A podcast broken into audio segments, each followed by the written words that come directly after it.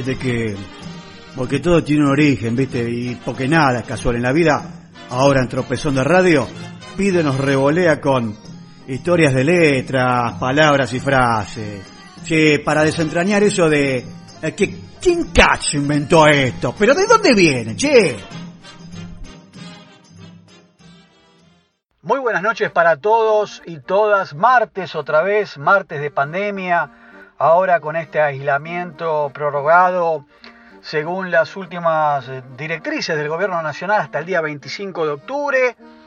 Otra entrega, como siempre, este clásico 2020 de historias de letras, palabras y frases, siempre con la debida licencia y los derechos del autor del libro, del título homónimo, el periodista y escritor Daniel Balmaceda. Y la historia de hoy se intitula El contraataque de la claque. En el periodo barroco, la crítica teatral se convirtió en un acontecimiento popular y se extendió de inmediato a las principales ciudades de Europa. Como ya había ocurrido en otros tiempos, los espectadores se encargaban de manifestar su veredicto en la sala al finalizar la obra. Pero con una variante.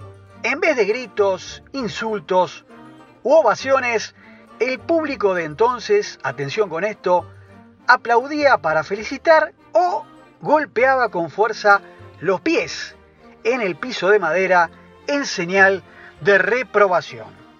Esta segunda acción pasó a ser conocida entonces como derecho al pataleo. Bien con esto, porque acá ya tenemos el primer origen de la frase de hoy, o de una de las frases que vamos a recorrer. Otra de las expresiones muy características del ámbito teatral es mutis por el foro. Sí, que dicen que se instaló de la siguiente manera. Por lo general, los escenarios suelen contar con el espacio para lo que se llama el apuntador. El público no puede verlo, pero sí, claramente, los actores.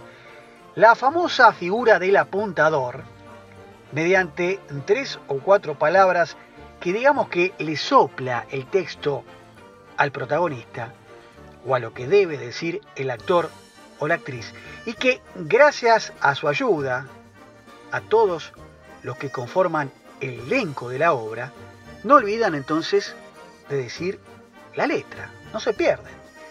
En Italia cuentan que el apuntador decía la palabra mutisi, que quiere decir muévase. De esta manera le advertía a un actor que debía salir del escenario. De allí la frase, abrimos comillas, mutis por el foro, hace alusión al fondo, ya que el foro es la parte de atrás del escenario. Segunda frase entonces, con esta de mutis por el foro. Entre las frases cuyo origen suele ser confundido, figura abrimos comillas otra vez, alborotarse el gallinero. Ninguna excepción, por favor, de tinte futbolístico, porque es natural pensar en un montón, sí, claramente, de gallinas alborotadas. La primera imagen que te haces en la cabeza. Sin embargo, hay que tener en cuenta que alboroto también puede ser una forma de expresión o de alegría, digamos, porque es similar al vocablo alboroso, que según el diccionario de la Real Academia Española, quiere decir algo extraordinario de regocijo o alegría. Y en este caso, el ámbito de lo que sería el corral, o sea, el lugar de las gallinas, es el sector, hablando del teatro, de aquel lugar donde pagan las localidades más baratas, más económicas, que es la parte generalmente más alta del teatro, lo que llamaríamos hoy el pullman o el super pullman. Se entiende que podría ser la zona más bulliciosa, porque allí iban los más humildes, ¿eh? que no entendían de cuestiones de etiqueta. También los jóvenes y aquellas mujeres cuyos maridos no asistían al teatro o se pagaban una buena platea, pero para ellos, y un espacio en el gallinero para su compañera. Sí, escucharon bien. El tipo se garpaba. La mejor localidad para él y a la Germu la mandaba arriba. Una extraña conducta que hoy sería totalmente impensada, pero que no era condenable socialmente, ¿eh? obviamente, hace un par de siglos atrás. Pero existe otro aspecto del corral o del gallinero que se vincula a los tipos que pataleaban. Porque a veces la competencia que no era leal y algunos autores hacían que, por ejemplo, les daban unas monedas a ciertos tipos, a ciertas gentes, asistentes, para que vayan al gallinero de la obra en cartel que competía con la nuestra, o con lo del autor entonces, y de esta manera los tipos se infiltraban y lograban reprobar aquella obra que estaba en cartel. ¿eh? O sea, seguro que esta gente a la que le daban alguna especie de estipendio, de ayuda monetaria, ¿eh? Eh, hacían que se cruzaran la avenida Corrientes y se vayan al teatro de enfrente, para copar la parada y lograr entonces, en esa reprobación o en ese pataleo como entonces, contagiar al resto de los espectadores de aquel sector del pullman, de la parte alta del teatro, ¿eh? del gallinero, como se le decía, eh, para provocar ese efecto dominó, ese efecto cadena y automáticamente el fenómeno de masas y eh, la gran reprobación popular para esa obra que estaba en cartel compitiendo con la nuestra, con la de uno.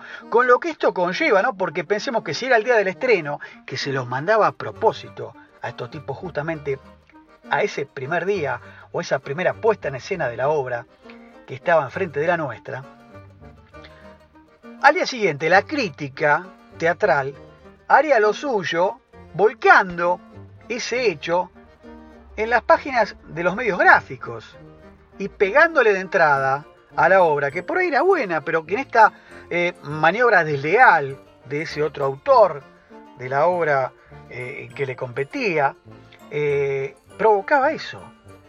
Entonces, el autor de, esta obra, que se sentía complotado porque le metían la gente para que hicieran ese barullo, empezó a pensar alguna forma de contrarrestar este quilombo que le provocaban y que no era genuino, ¿no? Obviamente.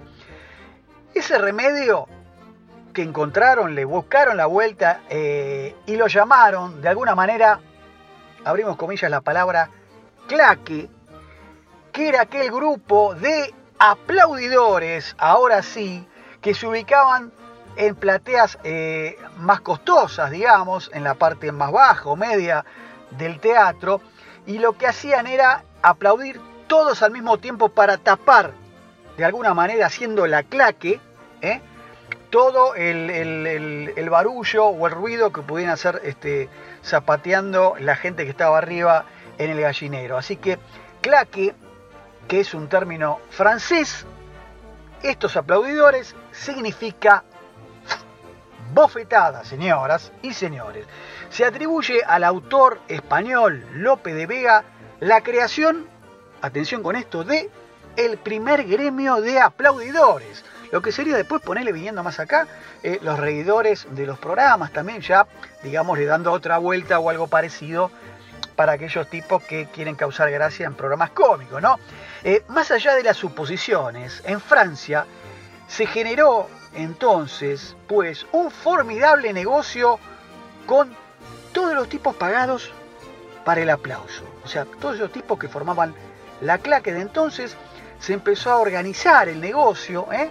Y la claque de esta manera pasó así a tener un lugar destacado en la planificación empresarial. Atención, Carlos Rottenberg, no sé si tuviste algún problema de este tipo, pero la claque mm, hace 200 años empezó siendo esto que estamos comentando. La irrupción más tarde del cine sonoro, a fines de los años 20, de la década de 1920, obligó a considerar un punto fundamental la sincronización ahora sí entre sonido e imagen. El cine ya dejó de ser mudo. Para eso se hizo costumbre que un asistente se colocara delante de la cámara y golpeara las palmas de la mano. Y en ese aplauso básico, después fue reemplazado por otro algo más sofisticado, hecho o provocado con una pizarra de madera unida a otro fragmento por medio de una bisagra. Sí, es esta imagen de acción, corte, escena 2 y que va el tipo delante de la cámara y ¡tac! Le pega a esa madera, ¿no? Con la bisagra arriba, bueno, ese fragmento unido. Entonces al golpear las partes se produce ese necesario golpe seco. ¡Tac! ¿eh? ¿Y cómo se llama este, este, este sonido que provoca esa placa de madera? Eh, clásica hoy sigue siendo eh, muy vista, es indispensable en los sets de filmación durante el transcurso de, la, de, las escenas de alguna película, de algún film. Bueno, ese instrumento se llama claqueta, mira vos, claqueta, ¿eh? viene entonces de claque, de aquellos aplaudidores, ¿eh? muy interesante esto la verdad, relacionado con el cine y el teatro.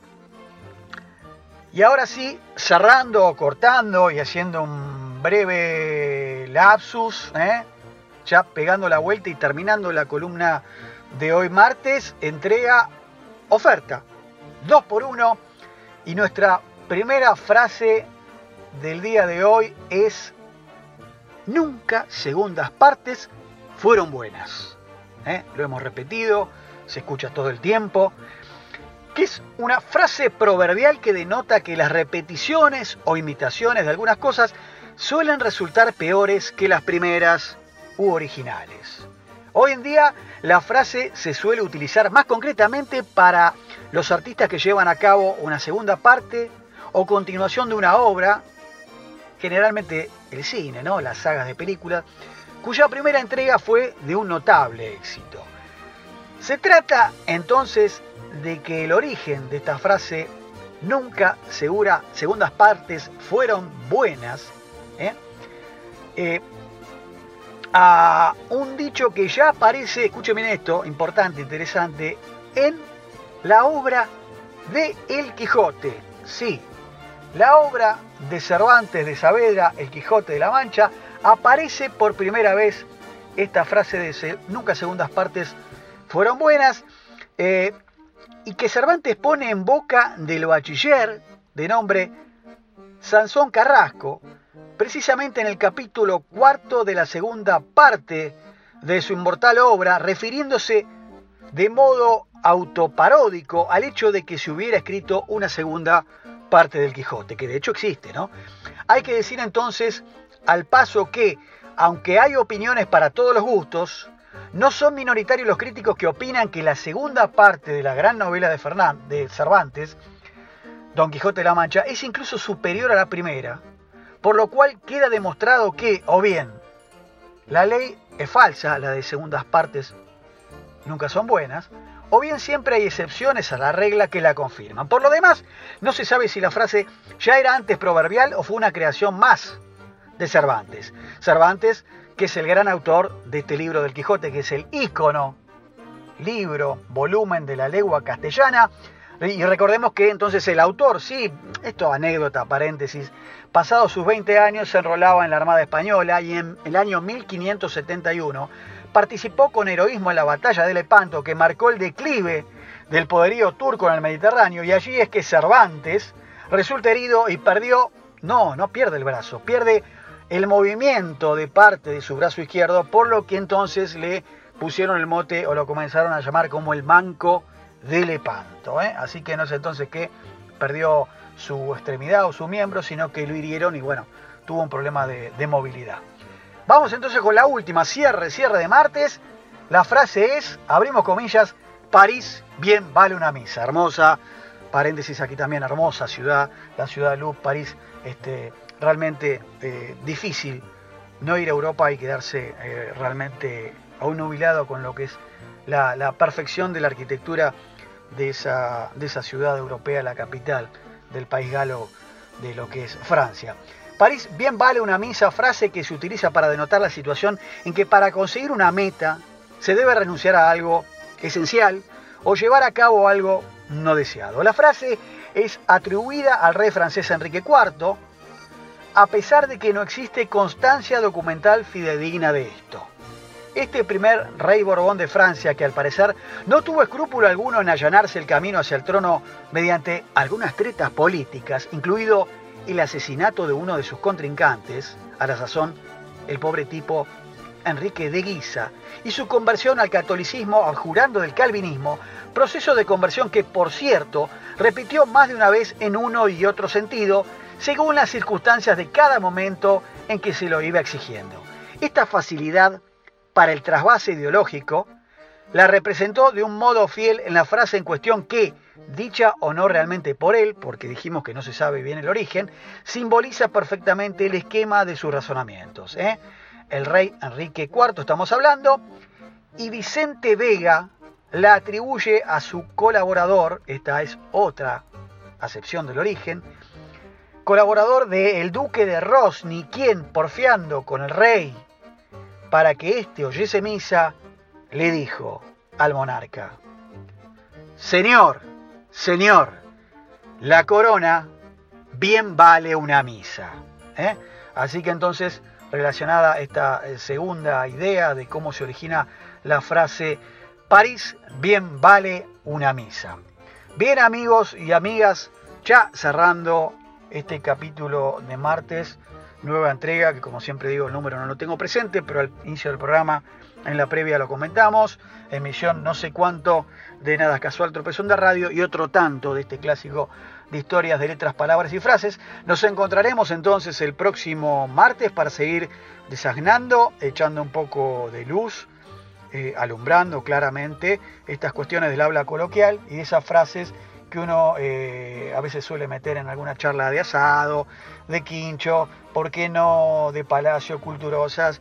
Eh, dándole un poquito como un firulete para decir, mira, este, París bien vale una misa, y de dónde viene, y entonces vos contás y te lucís a partir de lo que escuchás acá los martes en esta columna que hacemos siempre para, para mm, vislumbrar un poco quién inventó o de dónde viene eh, tal y cual cosa.